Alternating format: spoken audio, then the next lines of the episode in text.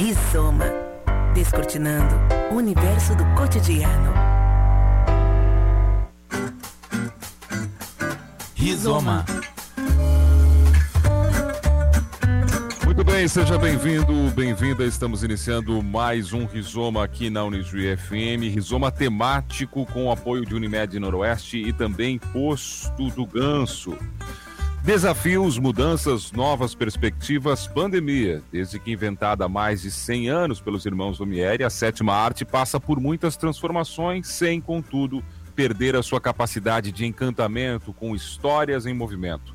Do cinema mudo para o falado, do preto e branco para as cores, da exibição em um café em Paris ou em pequenas salas para blockbusters que arrastam multidões, o cinema tem uma história rica e que pontua a própria sociedade humana. Mas e agora, nesse novo normal que se apresenta, no mundo de radicalidades, de múltiplas possibilidades e ao mesmo tempo de restrições, como o cinema se apresenta nesse cenário?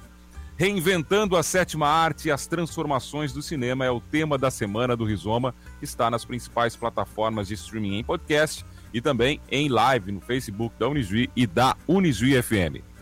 Como convidados para tratar desse tema, nós vamos conversar com Alexandre Macari, pesquisador de História do Cinema, doutorando em Comunicação pela Universidade Federal de Santa Maria e produtor do canal de Instagram Cinemac, uma viagem cinematográfica também conosco o Alessandro Engroff, roteirista e jornalista, assistente de direção geral e diretor de comunicação do FRAPA, o Festival de Roteiro Audiovisual de Porto Alegre, maior evento voltado ao roteiro na América Latina.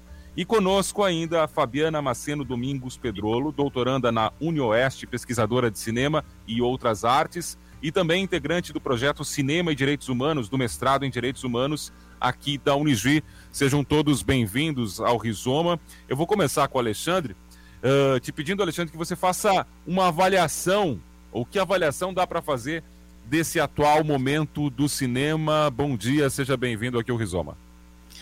Bom dia, Douglas. Bom dia, Fabiana, Alessandro. Prazer estar falando aqui para vocês da Rádio Unijuí para mim é, é, bem gratificante assim poder trocar essas ideias com pessoas que amam cinema assim como eu amo e para falar com o público também que certamente tem é, se salvado muito graças ao material audiovisual que foi produzido ao longo dos anos ficou disponível e está sendo compartilhado aí nas redes de streaming, né, principalmente, né, mas também em canais de televisão. Né. A gente vê que é, o cinema, a música, as artes em geral, elas, é, elas ganham valor, ganham força muito grande quando a gente passa por momentos como esse que estamos passando aí há mais de um ano, um ano e meio.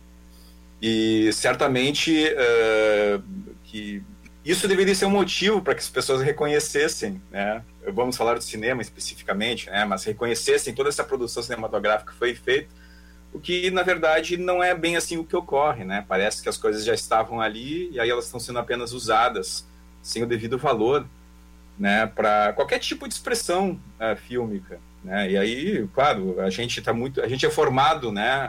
Uh, no cinema hollywoodiano, né? Então é, é muito difícil quebrar essa, esse tipo de formação que nós temos, mas é, eu acho que é a oportunidade que se tem é exatamente essa, né? De poder é, buscar coisas novas e dentre as coisas novas está o cinema brasileiro.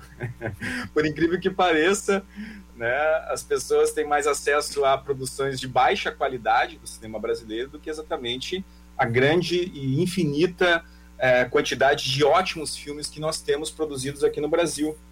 Então há esse preconceito, e é sim um preconceito, porque as pessoas elas ainda têm em mente aquela ideia é, da nudez, da pornografia, né, da, das mulheres nuas, das, das pornochanchadas, né, que é uma herança que vem ali dos anos 70 e 80, quando na verdade é, o cinema brasileiro é muito mais do que isso. Né? É, se a gente for fazer só um comparativo, né, o cinema hollywoodiano tem tantas cenas de nudez e de palavras quanto ou o cinema mais, né? Ou mais, ou mais, né? Ou mais.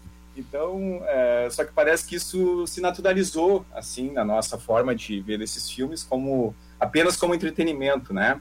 Claro que o cinema é entretenimento e esse é um momento, assim, que as pessoas estão tendo esse contato maior com os filmes, também por isso, né? Porque elas buscam né, um pouco de evasão, um pouco de né, sair dessas dificuldades que estamos vivendo. Mas é, mesmo no entretenimento a gente encontra é, expressão, é, conteúdo de qualidade e, e, possibilidades de fomentar debates e transformações sociais e também individuais. Né? O cinema ele transforma individualmente, para começar, né? Então ele age nas nossas experiências, ele age como uma experiência e como essa experiência ele transforma e forma memórias, né? E isso é algo que que é, as pessoas é, passa despercebido na reflexão é, de muitas pessoas, né?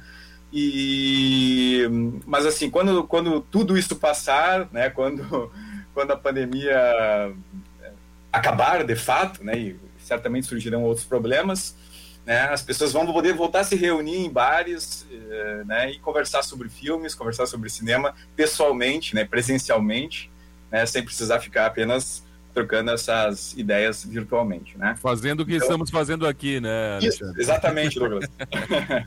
Só num ambiente melhor, né? Fisicamente. Tá conosco aqui também a, a Fabiana e ela trabalha com arte, pesquisa. Eu queria que você falasse, Fabiana, até fazendo já um, um contraponto aqui ao que disse o Alexandre, né? Uh, por um lado, a arte foi decisiva, né, nesses momentos de pandemia, a arte de forma geral, mas ao mesmo tempo ela também foi muito prejudicada, uh, porque músicos, enfim, muitos artistas não podendo exercer a sua profissão, profissão. No caso do cinema, quais os prejuízos que você vê, além de financeiros, obviamente, para a chamada sétima arte nesse momento de pandemia? Bom dia, seja bem-vindo ao Rizoma. Bom dia, obrigado pelo convite. Bom dia para o Alexandre, para o Alessandro também. Olha, essa parte é, financeira, eu acho que a gente vai conseguir ver só daqui a um tempo. Mas o que eu acredito que tenha perdido no cinema é, nessa pandemia é a experiência coletiva é o fato de você poder ir no cinema, né, na, na, na, na, estrutura cinematográfica, né, no cinema, assistir em grupos, enfim, eu acho que isso vai fazer uma, é, fez uma diferença, porque agora as pessoas estão se acostumando a assistir sozinhos, em casa, no streaming, né, pagando para assistir lá pelo, pelos aplicativos de filmes, enfim. Eu acredito que isso é bom e é ruim. É bom porque dá acesso a mais coisas, né? É, porque agora não, você não precisa se expor ao risco e tudo mais, de ir no cinema e tal. Mas é ruim porque a experiência coletiva também é, é importante no cinema, né? Acho que, que o estar lá e ver, talvez o Alexandre até possa falar mais do, do que isso, e o próprio Alessandro, que, que é quem faz o filme, quem coloca a mão na massa, como o Alexandre falou, é, faz a diferença ter esse público mais próximo, né? Não só de forma individualizada, mas também na forma coletiva mesmo, porque o cinema ele ele interfere individualmente em cada um para quem assiste, mas também de forma coletiva. Então, eu acredito que o que ficou prejudicado nessa pandemia é essa experiência coletiva mesmo. Financeiramente, acho que a gente vai ver depois, quando tudo isso passar, né? Mas eu acredito que ao mesmo tempo que as pessoas, até por uma questão de não terem opção de sair e de, e de fazer coisas que faziam, de ir no barzinho, ir na discoteca, ou seja lá o que for, agora elas assistem mais filmes, coisas que não faziam antes. E talvez, quando a pandemia passar, elas deixem de assistir, pelo menos por um tempo, porque é uma coisa que ela fez tanto na pandemia que ela vai deixar de fazer por um tempo. Mas são coisas que a gente só vai descobrir depois, né? Quando tudo isso passar. É, essa é a visão que eu tenho, né? É, tivemos alguns episódios tristes aqui, por exemplo, na cidade vizinha, Santo Ângelo, uh, uma, uma sala de cinema muito tradicional, um Cine né? Acabou fechando. Até vou mandar um abraço aqui para o Flávio, que uh, iria participar aqui do programa para falar um pouquinho da experiência dele. É uma família que tradicionalmente há muito tempo é dona de cinema e, enfim, muito triste consequências da pandemia. Conosco também o Alessandro e como vocês já fizeram referência, ele é quem mete a mão na massa diretamente na área do cinema. E Alessandro, eu queria a tua visão sobre esse panorama cinematográfico nesse momento que estamos vivendo, também que afetou, claro, as produções, né? Em função da pandemia, muita coisa parou e talvez também se está se transformando. E a gente pode iniciar com a tua colocação para também trazer esse aspecto para o debate. Bom dia, seja bem-vindo aqui ao Rizoma. Bom dia, bom dia a todo mundo. Prazer estar aqui participando. Uh, fala, uh, levando um pouco como gancho a fala do, do, Alexandre e também da Fabiana, vou tentar ser um pouco otimista, né? Uh, tentar trazer um aspectos positivos de, desse cenário todo que a gente está vivendo. Mas enquanto roteirista, a profissão de roteirista foi uma das menos afetadas, eu acho, durante a pandemia, porque é um trabalho que a gente já fazia, né? Geralmente mais solitário dentro de casa. Não é um, um, uma profissão que depende de uh, ir para o set, né, como é a maioria das, das, dos trabalhos dentro do audiovisual. Então, acho que uh, fazendo essa comparação, acho que a, quem trabalha com roteiro, com desenvolvimento né, de projetos, ainda conseguiu uh, realizar seu trabalho. E claro que não na mesma quantidade né, de, de projetos que poderiam estar acontecendo uh, se não fosse esse cenário de pandemia, mas uh, eu acho que ainda uh, podemos realizar nosso trabalho e quando tudo voltar ao normal, né, que não sabemos quando, esses projetos já estarão num nível de maturidade que vão poder passar para essa etapa de produção, né? Se teve até e... esse tempo, né, para fazer, né? É. Exa exatamente. É, o, o, trabalho que, a gente está fazendo agora de, de, estar escrevendo, a gente estaria fazendo com ou sem pandemia. Então, esse aspecto foi positivo, assim como uh, na impossibilidade né, de, de, de, alguns tipos de manifestações de, de arte devido à pandemia, né, como vocês citaram, os músicos e tudo. Uh, uma experiência pessoal minha que eu posso compartilhar aqui, que eu acho que ilustra um pouco isso. É, agora, na pandemia, eu trabalhei como consultor de roteiro de uma websérie uh, Enlace, que estreia agora em uh, final de junho, dia 30. Inclusive sigam arroba o Projeto Enlace. É uma websérie de 10 episódios que foi concebida originalmente como um espetáculo de dança. Só que, uh, como com a pandemia, né, infelizmente não podemos reunir público e artistas né, num, dentro de um teatro para fazer espetáculo, veio essa ideia de fazer um, um, uma websérie né, audiovisual e foi um projeto interessante, porque teve essa, né, essa esse encontro do, do, mundo da dança e do audiovisual para um produto que originalmente não seria audiovisual. Né? Então, uh, isso, claro, além de, de fomentar né, o mercado de, de trabalho, uh, possibilitou uh, o nascimento de uma obra que talvez sem esse contexto não teria acontecido. Então, nem tudo está perdido, né? E, no audiovisual, a gente uh, sempre fala que a gente tem que enfrentar, no audiovisual não, né, o brasileiro em geral, mas a gente tem que enfrentar duas pandemias, né, que é a pandemia do corona e a pandemia de um governo que está desmontando o audiovisual e que está uh, uh, atrapalhando né, um crescimento, uma evolução de um mercado que vinha acontecendo até alguns anos atrás e que agora está sendo desmontado. Então, tem esse desafio ainda de resistir a isso.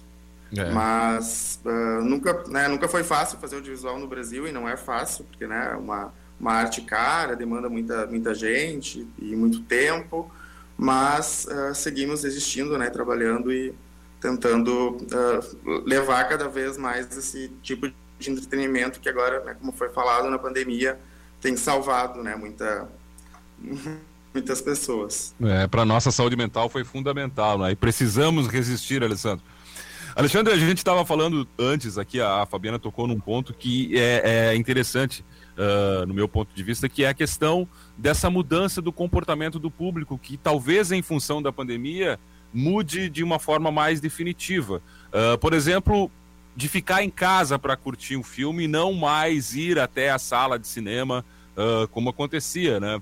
você acha que esses novos tempos, esse novo normal, trará, trará novamente esses os blockbusters, aquele, aquelas grandes bilheterias? Ou isso já é de um cenário do passado e agora nós teremos sim um público mais assistindo lá em casa, no streaming, enfim? Como é que você vê essa perspectiva aqui para o futuro a partir dessas mudanças no cinema? Olha, Douglas, eu de fato assim, eu fico pensando muitas vezes é, sobre isso. É, até aqui em Santa Maria o cinema já reabriu, né, mas eu não irei ao cinema até que até que tudo isso passe, ou seja, talvez eu não possa, talvez nunca mais ir ao cinema, mas enfim, é, eu, eu, eu, fico pensando porque é interessante que a, a, a, as redes de streaming elas, elas é, surgiram num contexto um pouquinho anterior a justamente a, a eclosão dessa pandemia. Né? E, e, dentro desse, claro, considerando, por exemplo, o YouTube, né? É, que está aí desde 2005, 2006, né? já, já mais de 15 anos, né? É, mas uh, outras redes de streaming, né? essas mais uh, que, que, compartilham filmes e tal, e produzem séries, e enfim, né, essas elas têm assim um período mais recente né, na, na, na cultura das pessoas. E ela, elas já afetaram, de certa forma, o cinema, né, a, o público né, que, que não digo público que ia, porque o público que ia ao cinema vai continuar indo, né? Esse, esse já está fidelizado, né? Esse já tá, foi, já foi picado pela, né, pela, pela, pela experiência que é ver um filme em tela super grande, né? Mas é, quem nunca teve é, é, essa experiência, né? E aí me refiro aos mais jovens, né? Uh, isso sim, futuramente poderá ser mais afetado. Né? O cinema, ele, quando surgiu lá no, no século XIX, ele já teve assim um, um, né, um impacto na cultura das pessoas, né?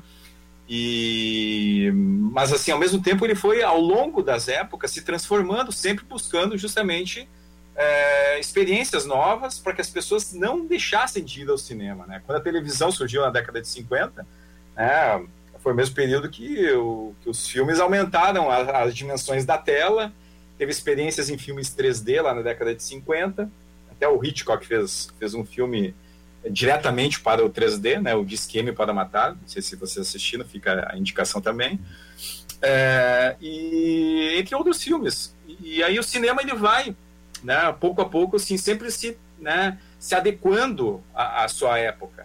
Por isso que eu acho que não, né, os filmes não vão acabar, né, a, a isso podemos ficar tranquilo, né? Pode ficar tranquilo, né? Os filmes não vão acabar, até porque nós temos roteiristas, né? o Alessandro, tem, né? tem o pessoal que produz, trabalha com isso, né? Mesmo sendo pouco valorizado no Brasil. Uh, mas, assim, o que eu, o que eu vejo é, é essa mudança né, na forma dessa experiência. Né? Então, é, e aí é, é, importante né, que os donos das salas de cinema, né, até tu citou um, um, alguém aí de Santo Ângelo, né, que, que teve que fechar a sala, né, é, e, e, essas pessoas elas também vão ter que, acho que modificar um pouco a, a forma de trabalhar com isso, né, porque é, no Brasil as redes de cinema, né, as grandes redes de cinema estão tomando conta, né, em Santa Maria, por exemplo, só temos redes de cinema, não tem mais cinema esse mais raiz, né, a gente não tem mais. Então, é, é, isso vai ter que também passar por uma mudança de percepção de quem, é, de quem é dono de sala de cinema, quem exibe, né? Exibe e recebe os filmes para exibir. É, e aí eu, eu vejo, assim, é, em festivais, né, um, um espaço importante para que as pessoas possam é, ter acesso a uma diversidade de tipos de filmes, não ficar apenas no, no cinema blockbuster, não apenas no hollywoodiano, que, que, é importante também para os donos das empresas de cinema, porque sem esses filmes hollywoodianos as pessoas não estão indo no cinema, né? Porque é uma questão de formação. Então é tudo meio conectado, assim, né? A pessoa forma, a pessoa nasce, ela começa a ter contato com filmes, depois ela vai querer ver os filmes do cinema. Aí que tipo de filme? É o filme que ela aprendeu a ver, que é o filme hollywoodiano. Não, ela não aprendeu a ver filme brasileiro.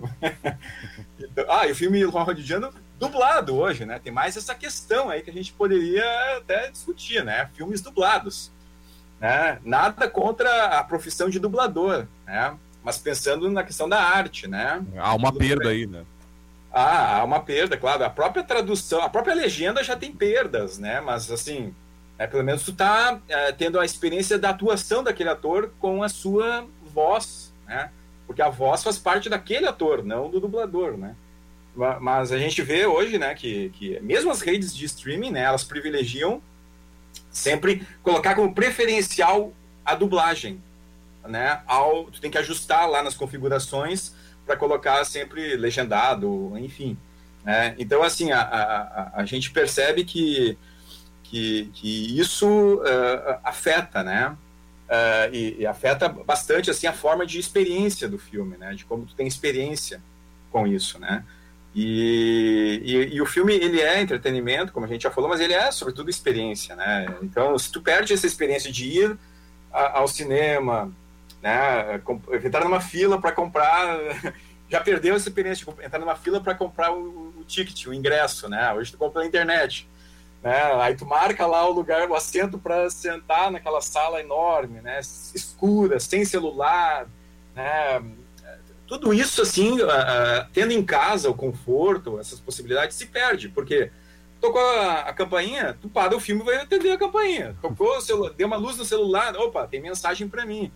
Então, assim, a, a, as pessoas têm que, ser, têm que né, aprender, eu acho, a ver filmes com essa imersão. Né? É uma dificuldade, não é fácil, mas é, eu acho que é uma experiência que as pessoas têm que ter. Né? Fabiana, você sente também que está uh, havendo uma transformação na, na, na, forma como as pessoas veem a arte de forma geral? Estou dizendo assim, de pós-pandemia, de valorizar. Nossa, isso é realmente fundamental para a minha vida, a arte, porque senão eu teria enlouquecido aqui nesse processo de confinamento, enfim, de restrições. Acha que está acontecendo esse processo de valorização, que vai acontecer? Ou não, vamos continuar na mesma, o artista, o cinema, enfim, tudo colocado numa segunda categoria? Olha, eu tenho uma visão, eu não digo que é pessimista, mas ela é realista é, sobre algumas coisas. Que a arte ela faz toda a diferença na vida das pessoas, a gente sempre soube, principalmente quem estuda ou quem trabalha com isso sabe é, do potencial que a arte tem de transformação, tanto individual quanto da sociedade. É, esse período de pandemia talvez tenha é, se intensificado no que diz respeito à distração. As pessoas precisavam de uma distração, precisam ainda, né? Então elas vão atrás do cinema ou, ou, de outras formas de arte, de assistir shows lives, né? Que muito se fez live aí ao longo da pandemia, enfim. Mas eu não sei se isso vai fazer diferença no que diz respeito à valorização no, no, no sentido global tá? A gente está vendo mesmo que como a arte está tão importante nesse momento, né? Sem ela a gente estaria aí sucumbindo às doenças mentais nesse momento, mas isso não quis dizer que o, a valorização é, em termos de políticas e tudo mais tenha crescido nesse período. Muito pelo contrário, né? Foi colocado lá para baixo como uma segunda categoria, terceira, quarta de nível de importância para a sociedade. Então, assim, a minha visão ela é realista pessimista em relação a isso. Ao mesmo tempo em que ela se tornou muito importante para as pessoas nesse período de confinamento, ela não se importou, é, ela não se tornou importante de forma global a ponto de ter políticas públicas que é, colocasse como prioridade é, dar um suporte para quem vive da arte, para quem divulga arte, para quem enfim, fomenta todo esse campo artístico aí. Essa é a minha visão. Eu acredito assim, a arte ela sempre vai ter o valor, principalmente para quem vive dela ou quem estuda, né? É, enfim, quem está mais é, em, que não que não vive dela assim no, só no sentido de entretenimento. Quem vive dela assim do, do sentido de, de ou profissão ou estudo, né?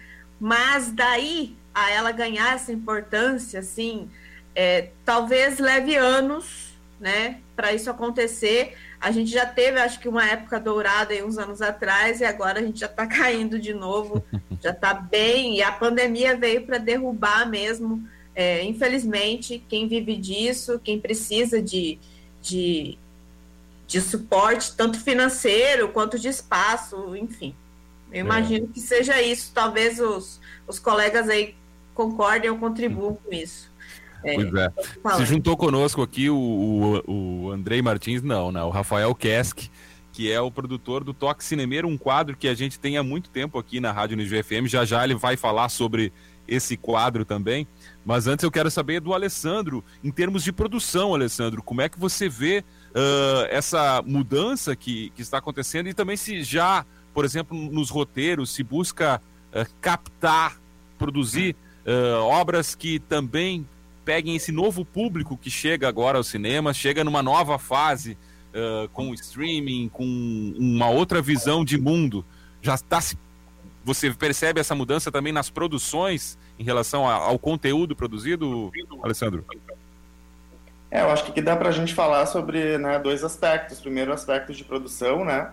Que é as, as cenas com é, 300 figurantes, é, com certeza vai levar um bom tempo para a gente ter.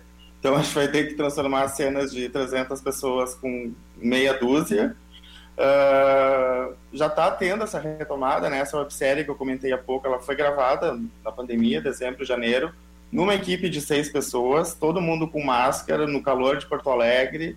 Uh, foi bem, bem difícil. Desafiador, né? Eu ia dizer desafiador essa produzir dessa bem forma. Bem né? desafiador. Né?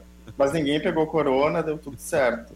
Então já já está tendo essa retomada, porém né, produções muito mais caras, né? Porque só pelos protocolos de segurança, assim, eu não sei exatamente o valor, mas é mais do que duplica, mais do que triplica, né? Então tem que fazer uh, detetizar set, é tudo bem complexo, né? Então uh, a gente vai ter que se acostumar com essa realidade e aí pensando também como roteirista pensar em filmes também que uh, com menos personagens, com sem aglomeração, né? Ou enfim, tentar facilitar a vida do, do produtor e do, do, diretor lá na frente.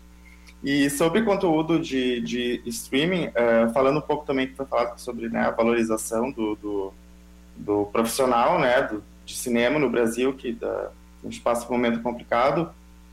É, a, a gente tem um, buscado sempre, né, uh, principalmente comentou quando tu me apresentou no Frapa, que é o festival que, que, a gente trabalha aqui, de investir em informação, né, porque eu acho que uh, para a gente ter um, um, um, produto bom na frente, né, a gente tem que ter profissionais qualificados, né, e essa qualificação leva muito tempo.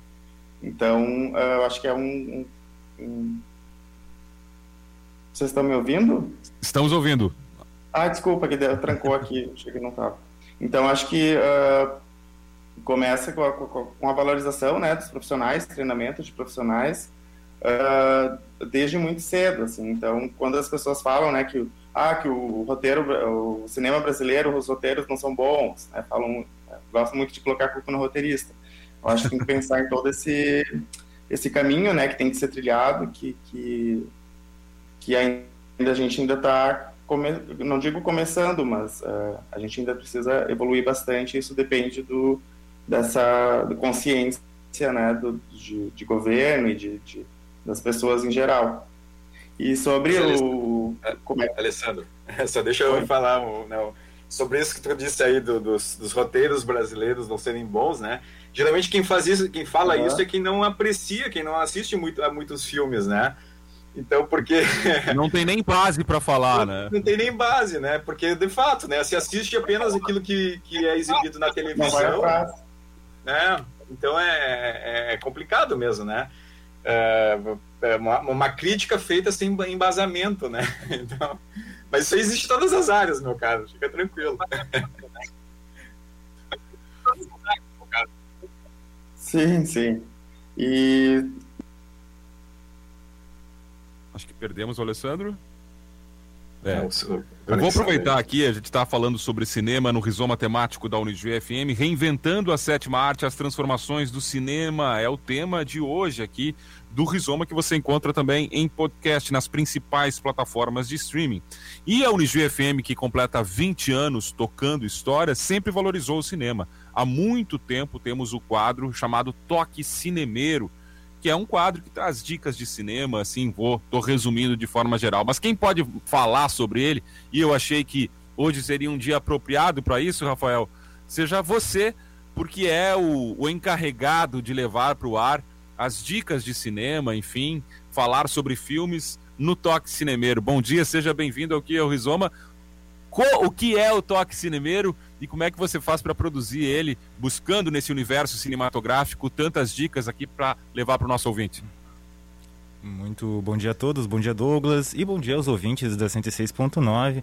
É isso mesmo, Douglas. Desde 2005, a Rádio Unijuí FM vem veiculando Toque Cinemeiro, são dicas de cinema que vão ao ar de segunda a sexta, com, a, às 11h15 da manhã e também às 5h30 da tarde, e aos sábados e domingos em horários variados. Né? O Programete ele trazia desde 2005 informações da agenda cinematográfica regional, também dicas de acervo, notícias e lançamentos. E agora traz, então, como eu disse, diariamente, dicas de cinema para todas as idades. Né?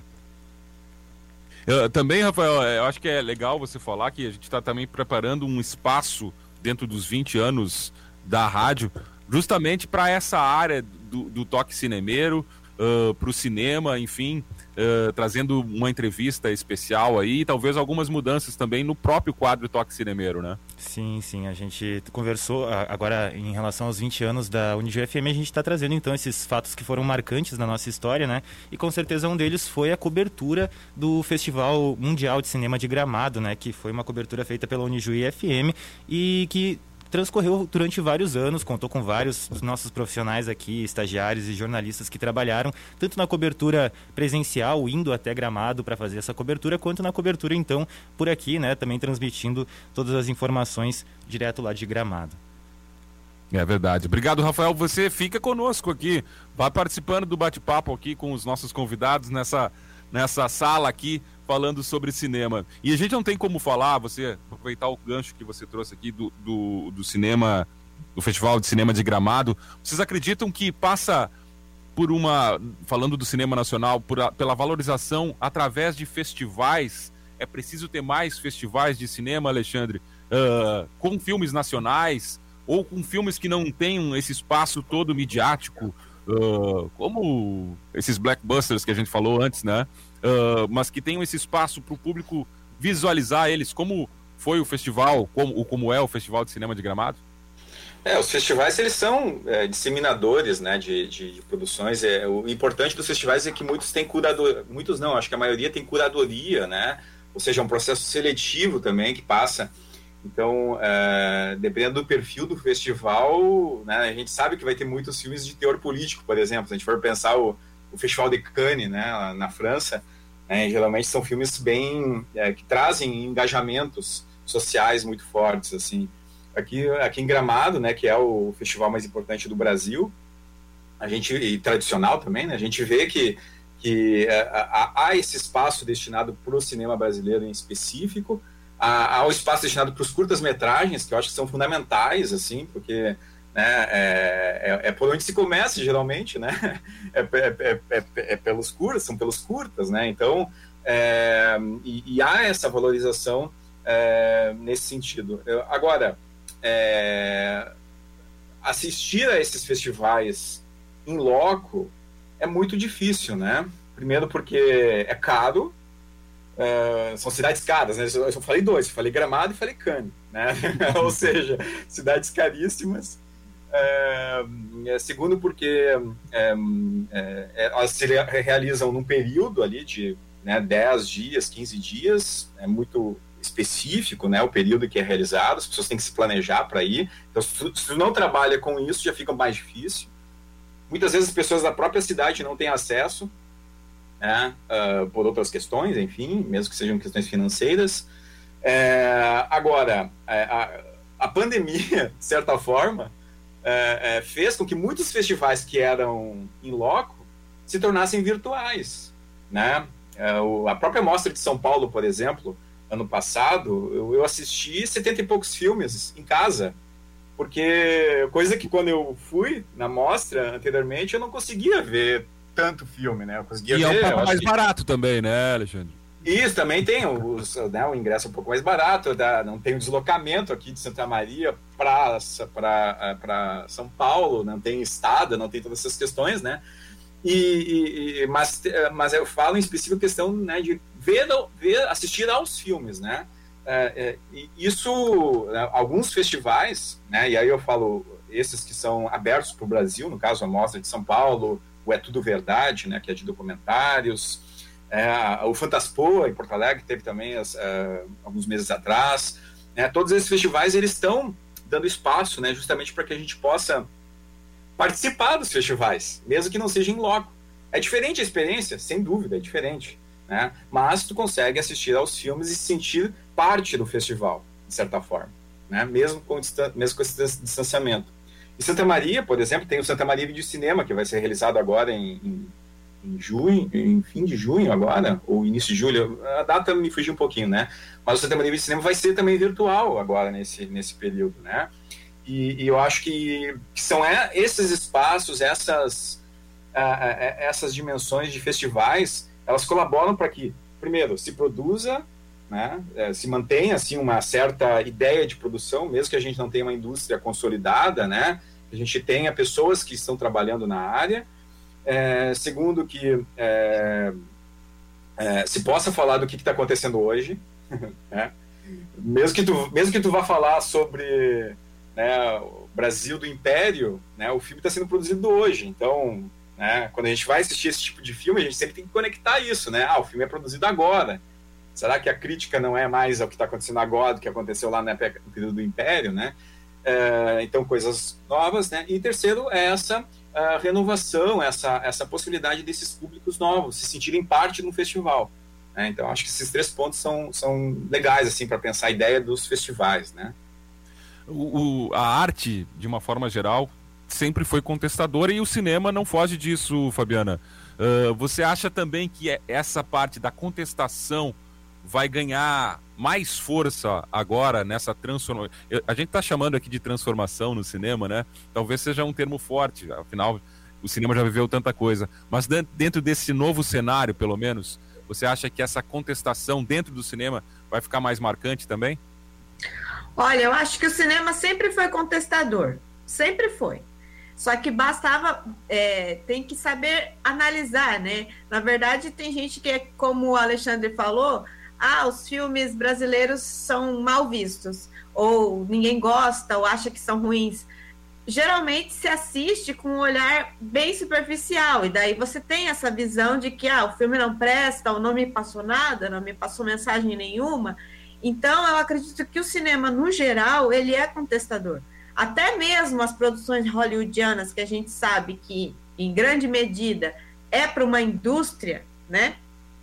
Pode se extrair alguma coisa, é, se for analisado a fundo. É, todo filme tem algo a, tra a, trazer, entendeu? Seja como crítica, seja como chacota, seja como, enfim. É, eu acredito que as transformações são sempre bem-vindas. É, eu, eu vejo uma leva de filmes é, que estão chegando aí de, de, de denúncia mesmo, de, de crítica, enfim, de, de levantar uma discussão, é, seja ela social, psicossocial, e, e só que para que isso aconteça, precisa haver essa discussão.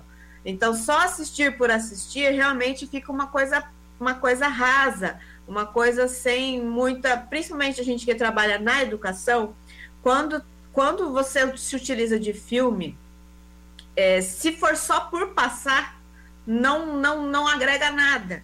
Você precisa fomentar o que está por trás daquela história, por trás daquele fazer cinematográfico. Enfim, eu acredito que essas transformações são sempre bem-vindas. Vai sim agora ter um, um, Eu acredito que vai ter uma, uma, uma, uma vertente aí mais, mais com, é, contestadora na, nas discussões cinematográficas, é, naquilo que, que vier a, a, ser produzido nos últimos tempos, é, mas sempre foi. Eu acredito que sempre foi, só que tem cada, cada época traz a sua, a sua necessidade, né? E a, o, o momento político, o momento social vai sempre é, fomentar as discussões cinematográficas e, e encaminhar para um determinado é, uma determinada vertente. Eu acredito que as discussões é, vão sim aflorar e vai ser cada vez mais contestativo, assim, até como uma forma de resistência, né? Para tudo que se acontece, que tem acontecido de maneira global. Aliás, né, vou aproveitar aqui mandar um abraço para o professor Michael Vermo, que coordena uh, o projeto Cinema e Direitos Humanos, do mestrado em Direitos Humanos da Unijuí, aliás, que foi quem indicou a Fabiana, que é integrante desse projeto e que faz justamente esse trabalho de trazer filmes para levar as pessoas a pensar, filmes menos midiáticos, mas que têm uma mensagem forte, enfim, levam a gente a refletir. Alessandro, eu queria que você falasse sobre os, os festivais, mais propriamente sobre o Frapa, né? A importância que tem esses festivais, também fazendo esse serviço de mostrar, levar ao público um outro cenário cinematográfico, uh, que eu acho que é fundamental. É, primeiro, desculpa, eu acho que trancou antes aqui, meu Wi-Fi resolveu cair hoje. Acontece. Tá tudo certo. Uh, bom, uh, falando sobre o festival, que o Alexandre falou um pouquinho antes, uh, no Frapa é um festival principalmente para roteiristas, mas a gente tem uma mostra de curtas todo ano, durante as noites do festival, que é aberta ao público. E desde o ano passado, com a pandemia, a gente transformou essa mostra online. E a gente uh, teve muito mais visualizações dos, da, de, de, dos curtas no formato online do que no formato presencial. Porque como era nas noites do festival, o pessoal já estava cansado, ou queria para o bar tomar uma cerveja, acabava que o público às vezes era, era mais reduzido. E ano passado a gente surpreendeu uh, com um número uh, bem maior de, de espectadores uh, nesse formato online. Então, esse acesso né, que o, o, online permite também foi um, é um ponto positivo né, desse cenário todo. E falando sobre né, a importância de, do festival, acho que a gente falou, falei um pouco antes de formação, não sei se chegou a cortar ou não, mas é, um, é um, um pilar muito importante e também do acesso, né? Porque às vezes o roteirista precisa do, do, do produtor ou do diretor para chegar numa produtora, num canal. No Frapa a gente tem esse canal direto. O roteirista inscreve seus projetos, o player seleciona, né? O canal, a produtora, a plataforma de streaming, a distribuidora, e ele tem essa reunião uh, diretamente, sem, uh, sem precisar né, do intermédio de um, de um produtor ou de um diretor.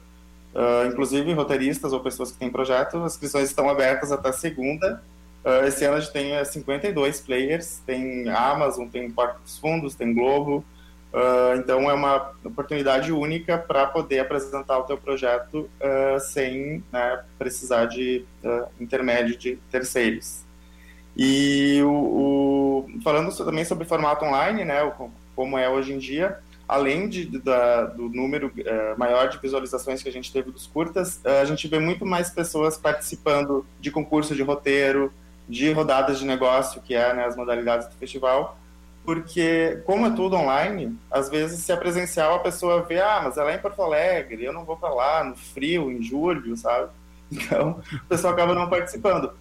A partir do momento que se torna tudo online, uh, facilita né, esse, esse, esse acesso. Então, acho que também foi algo uh, benéfico e que com certeza vai reverberar mesmo no, nesse cenário pós-pandemia. Acho que uh, deu para perceber algumas uh, facilidades, né? E que antes a gente acabava no piloto automático, né? Do presencial, de, de, de estar tá acostumado com aquilo, a gente não repensava os formatos. E agora eu acho que com essa pandemia vai mudar com certeza e que reverbere, como você disse, né? Uh, eu queria de dedicar esses 10 minutos finais aqui que a gente tem ainda de Rizoma para falar do cinema nacional e que cada um, vocês atuam na área, né? Ou são, pesquisam a área, uh, que pudessem deixar a, a visão de vocês sobre o cinema nacional, tirando essa, esse, o desafio para tirar esse rótulo de que é um cinema ruim, que são produções ruins, e também indicar aqui obras que estão sendo produzidas ou que vocês acham que merecem ser vistas por quem está ouvindo o nosso programa hoje. Alexandre, começo por você. Bom, é, se for para falar de cinema nacional ou dar dicas de filmes, né, eu, eu diria assistir, assistam a todos os filmes brasileiros. Mas assim, é, pensando assim, é dia 19 de junho agora, sábado, né? Próximo sábado. É sábado? Não, é sexta. Dia 19 de junho é o Dia é, Nacional do Cinema Brasileiro. Eu não sei se o pessoal é, tá ligado nessa data, né? Como eu venho pesquisando cinema brasileiro agora, mais recentemente no doutorado, eu tenho tido contato com muitos filmes, não apenas aqueles que vão entrar na minha tese, mas também com filmes é, que compõem esse universo né, de produção, principalmente pós é, pós a ditadura, né, pós 1985, portanto.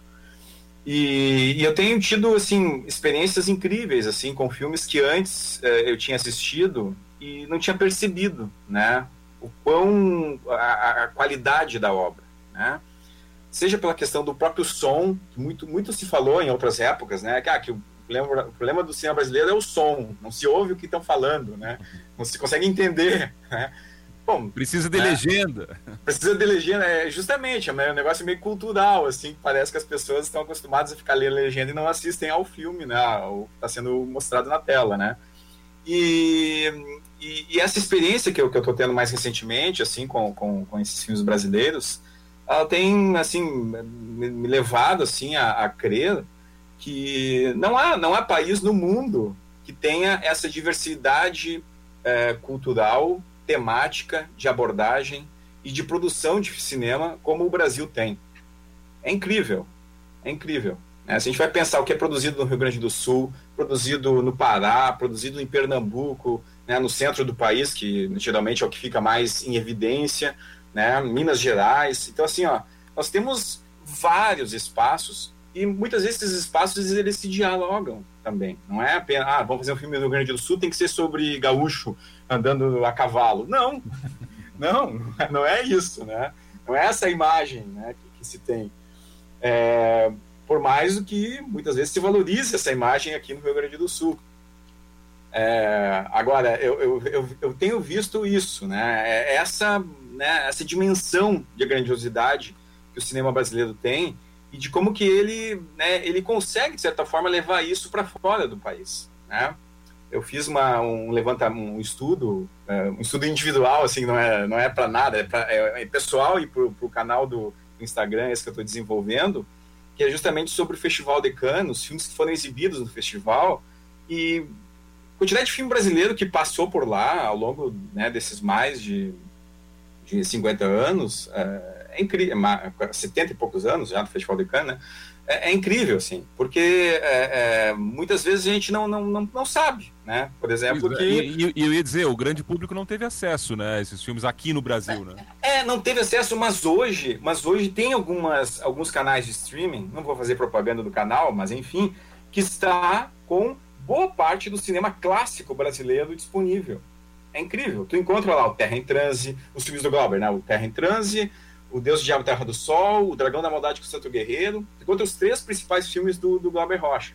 Encontra os filmes do Nelson Pereira dos Santos, O Vidas Secas, né? outros filmes produzidos nesse contexto de cinema novo. Tu encontra o cinema da retomada, né? É, aí tu vai pegar ali o Esse Companheiro, né? O, o, o, o Central do Brasil, né? Esses filmes mais ali dos anos 90. É, tu encontra filme recente, né? O Bacurau, por exemplo, né? Que foi um sucesso estrondoso, que é um filme que todos devem ver, né? É, é incrível. É, então tu, tu, tu, tem assim, um, um, um, em alguns canais de streaming, né? uma ideia assim mais geral desses vários filmes brasileiros produzidos ao longo dos tempos. Né? O Pichote, a Lei do Mais Fraco, né? Que eu acho um grande filme lá do Hector Babenca dos anos 80, né? o, o eles Não Usam Black Tie, do Leon Hirschman, também dos anos 80. A gente tem, assim, ó, é, é, uma, é uma diversidade, é uma dimensão incrível, assim, de, de, de, produções brasileiras que estão disponíveis. Estão disponíveis em canais de streaming. E alguns até gratuitamente, né? tem isso também. É, então, assim, é, é, não precisa ficar esperando que vai passar na televisão para assistir filme de qualidade, né? Às vezes eles botam na televisão aquilo que eles querem, sei lá, circular, né? Mas muitas vezes a pérola, ela não é à toa que ela se esconde dentro de um, né, dentro de uma ostra, né? Então a pérola ela tá ali porque, de fato, né, ela precisa ser encontrada, né? Ela tem que ser descoberta. Ela não vai surgir na tua face assim de uma hora para outra. Basta procurar, né, Alexandre? Que tem que procurar, encontra. tem que procurar.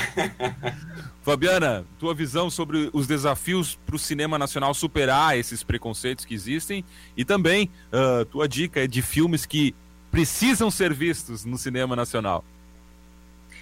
Olha, a minha fala vai ser assim, na verdade, é, mais em relação ao espectador do que ao filme. Gente, é, como vocês estavam falando antes, ah, é, até a questão do, do, filme dublado, você perde um pouco da essência. E realmente se perde um pouco da essência no, no filme dublado. Já no filme brasileiro, você não tem esse problema. Está na sua língua, então já, já, já tem marcas culturais próprias da gente. Só que uma coisa que a gente tem que se atentar, e muita gente não faz isso, é como assistir ao filme. tem gente que assiste ao filme fazendo outra coisa. E para gente que trabalha com imagem, isso é um crime. Como que você vai fazer outra coisa enquanto o filme está passando? Ah, mas eu estou escutando. Não, não é assim, gente. A imagem está lá para ser vista, para ser lida, né, para ser interpretada. Então, eu penso que no cinema brasileiro já, já vem com muita mais facilidade, porque faz parte da nossa herança cultural, vai apresentar elementos que são familiares a nós, né?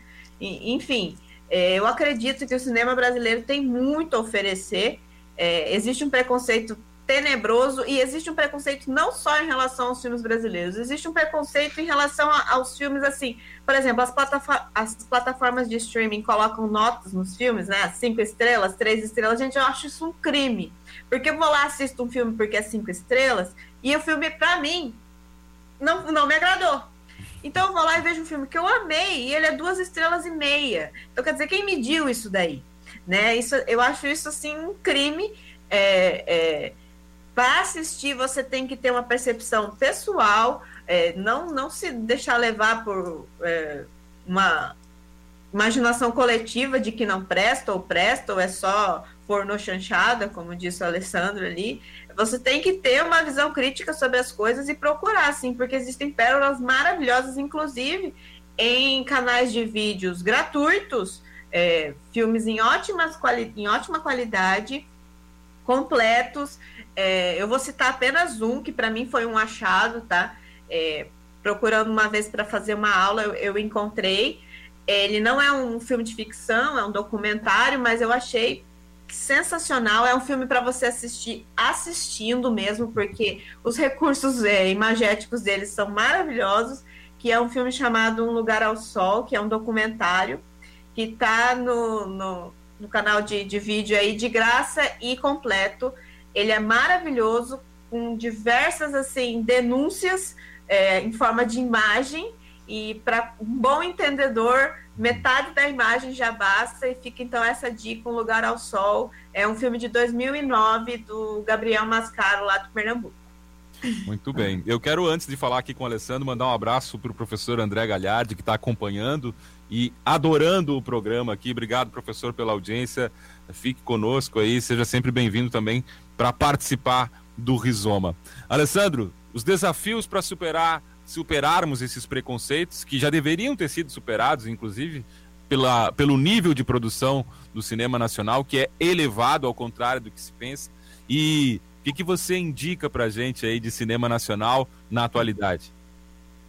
Eu acho que já foi falado, né? Acho que a dica para superar o preconceito é assistir os filmes brasileiros, uhum. é pesquisar.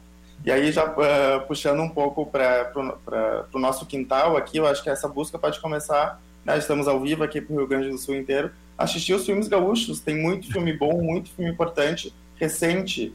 Uh, em 2016, uh, 2017, tivemos o Tinta Bruta, do Márcio Reolon, do Felipe Matzenbacher, que foi o, o, principal filme LGBT que mais do mundo. Foi o filme mais premiado, ganhou prêmio em Berlim, ganhou prêmio, uh, saiu em lista do New York Times. E poucas pessoas do Rio Grande do Sul, tirando as pessoas do nicho do cinema, assistiram. Então, comecem pesquisando uh, por esses filmes, Tinta Bruta, o Beramar, que também é dos mesmos diretores. É, uh, temos a Casa de Cinema, né, aqui em Porto Alegre, que tem um vasto uh, acervo, catálogo de, de, filmes realizados.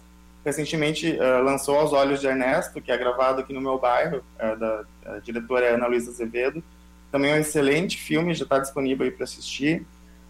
Seguindo um pouco fora do eixo, assim, né, tem os filmes da produtora Filmes de Plástico de Minas Gerais, do, do André Novaes Oliveira e do, do Gabriel uh, Martins. No Coração do Mundo é um filme sensacional que eu assisti recentemente, que eu recomendo todo mundo que assista. E duvido que assistir qualquer um desses filmes vai sair falando que filme brasileiro é ruim e que o roteiro brasileiro é ruim. Então acho que é, é isso. Temos é, muito tempo já, muitas pessoas, felizmente, de uh, diferentes uh, classes sociais, orientações sexuais, uh, cores, todo, todo mundo tendo direito e acesso a contar suas próprias histórias pelos seus próprios pontos de vista. Então, isso, se a gente for pesquisar, a gente vai encontrar muito filme bom, com muita verdade, com muito, muita originalidade. e acabar com esse estigma que, que filme e série também, tem muita série brasileira, tem Tom agora da Prime Video que está bombando, Bom Dia Verônica, que fez muito sucesso, que é mais pipocão, mas é muito bom. Então é isso, acho que vamos pesquisar o nosso, nosso quintal e, e aproveitar tudo isso que foi produzido e que está disponível para a gente se entreter na, na pandemia. Vamos tirar a preguiça do corpo e garimpar, né? Que tem coisa boa, sim, muita coisa boa. Eu quero agradecer aqui a todos que estão conosco. O Giancarlo Botega também mandou mensagem aqui fazendo referência ao tema. Obrigado, Jean. Uh, abraço. E agradecer, claro, os convidados do programa de hoje aqui, o Alexandre Macari, pesquisador de História do Cinema, doutorando em Comunicação pela Universidade Federal de Santa Maria e produtor do canal de Instagram Cinemac, Uma Viagem Cinematográfica. Também o Alessandro Engroff, roteirista e jornalista, assistente de direção geral e diretor de comunicação do FRAPA, o Festival de Roteiro Audiovisual de Porto Alegre o maior evento, inclusive, voltado ao roteiro na América Latina, com inscrições até, até segunda, é isso, Alessandro? Segunda-feira, 21 de junho, meia, 23h59. Olha aí, dá tempo ainda. .arte.br, tá tudo lá. E claro também a, a Fabiana Maceno Domingos Pedrolo, doutoranda na UniOeste, pesquisadora de cinema e outras artes, e também integrante do projeto Cinema e Direitos Humanos, do mestrado em Direitos Humanos da Unijuí, que já mandei um abraço para o professor Michael. Obrigado a todos. Claro que a gente Obrigado. volta na semana que vem com mais um tema da semana aqui dentro do Rizoma. Até lá!